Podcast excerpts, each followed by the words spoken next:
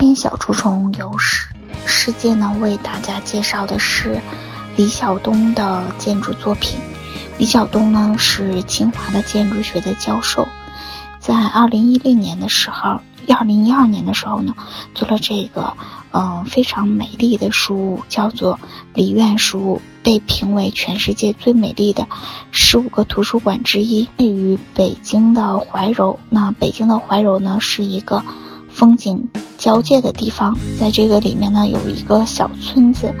那这个时候呢，就是希望呢，能够为这个去怀柔的游客以及当地的这个村子，盖一个这样的一个图书馆。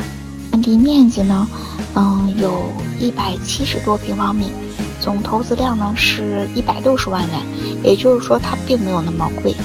嗯，依山傍景。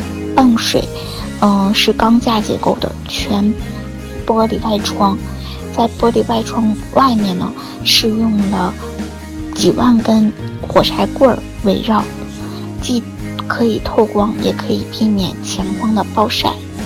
一座小桥呢，是书屋的必经之路，建筑与周围的环境浑然一体。设计师引用了当地的村民使用的这种柴火。嗯，将它布置在玻璃幕墙的外面，当做这个篱笆。嗯，图书馆呢，采用了钢与玻玻璃混搭的这种结构，采光与呃坚固度兼顾。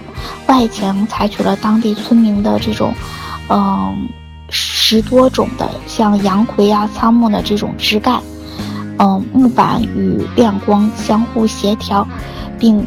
嗯，平均分配在整个空间里，造成了浓浓的书卷的气质。可以看见这个里面的空间结构相对来说是非常的错落有致的。这种错落有致的空间结构呢，增加了读书的兴趣。在这里面，你可以烤烤太阳，醒醒脑，读读书，拍拍照。累了可以在这儿睡一觉，让你感觉到有原来图书馆的呃这种味道。阳光透过这些。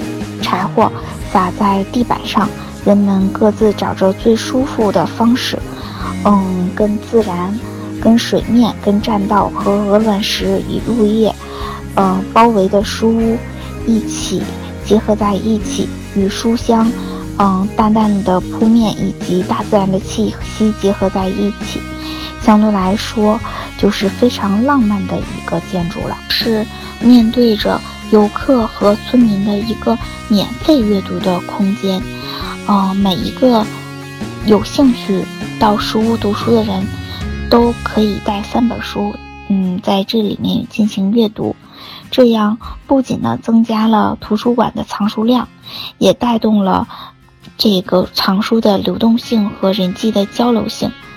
虽然在山谷中。但是呢，它不受于这个山谷的限制，也为周边的市民进行了一个服务。